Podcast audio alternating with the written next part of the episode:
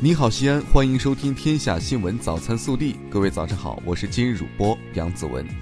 今天是二零一八年十一月十七号，星期六，周末。我市将以阴到多云天气为主，预计气温最低有可能降至零摄氏度。首先来看今日要闻。国家主席习近平十六号在莫尔斯比港同建交太平洋岛国领导人举行集体会晤。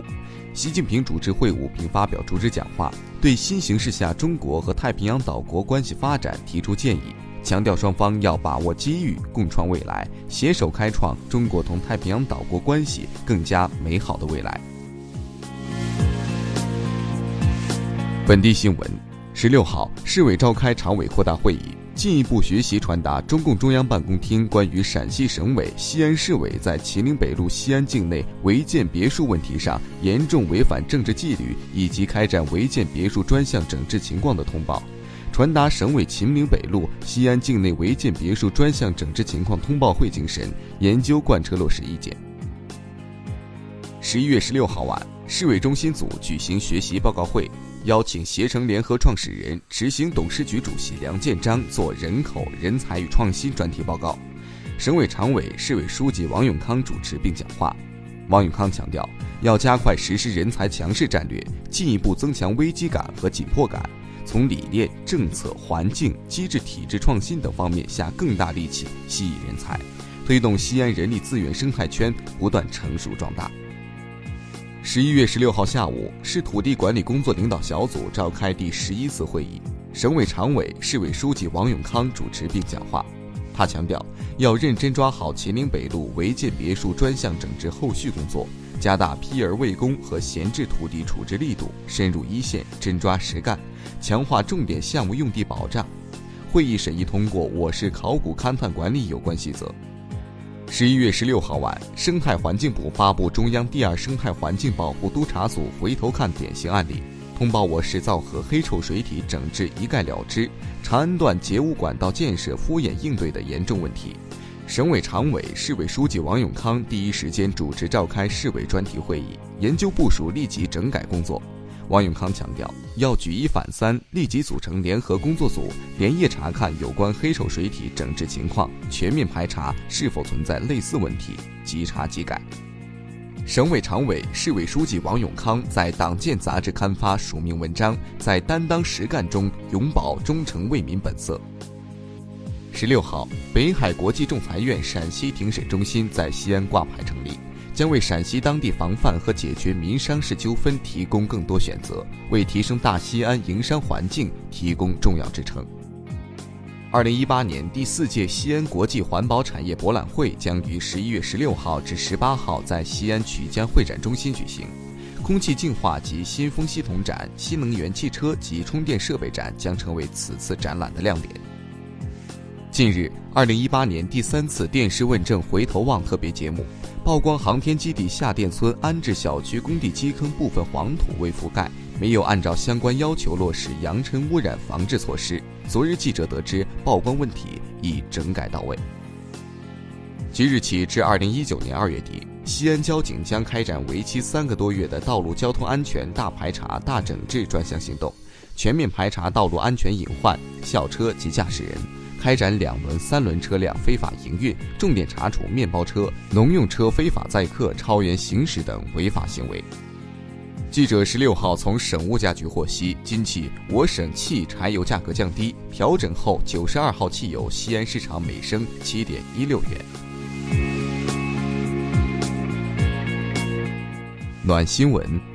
为帮助患者更好地了解病情、配合治疗，西安市胸科医院神经结科主任窦全利多年来利用手绘简图向患者解释病情，增加了医生与患者之间的信任，让患者积极配合治疗。窦全利告诉记者，很多患者看不懂复杂的 CT 图，有时难免心生顾虑。每每此时，他就将 CT 片上的图案画出来，一边画一边解释，患者很快就明白了，并积极配合治疗。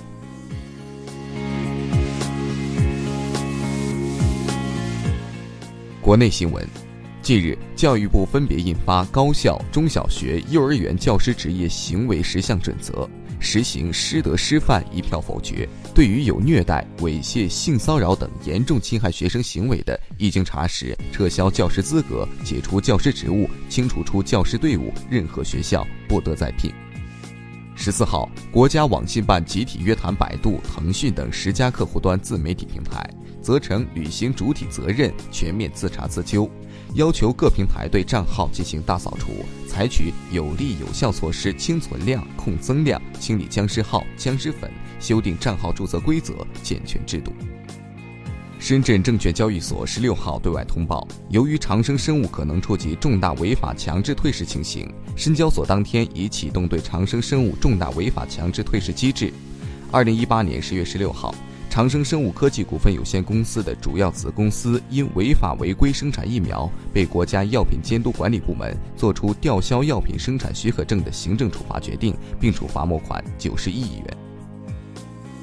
在港上市六年后，中国人民保险集团股份有限公司十六号登陆上海证券交易所，上市首日总市值突破两千一百亿元，这也令 A 股保险金团进一步扩容，总市值接近二点五万亿元。十六号，安徽省滁州市全椒县委针对备受关注的副局长晚间洗澡未接巡视组电话被处分作出回应。原处分决定定性不准确，处理不恰当，县纪委常委会已研究决定撤销对张伟同志的党纪处分。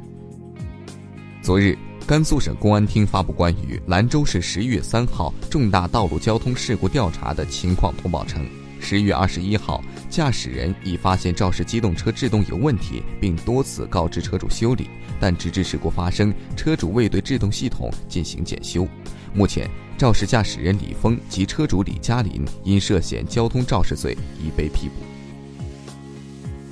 十六号，江西南昌进贤县公安局幺幺零接警称，民和镇一出租房内五人死亡，经初步调查，死者均为女性，为县城某民办幼儿园聘用工作人员，尸表无外伤，疑似因洗澡且空气不流通导致一氧化碳中毒。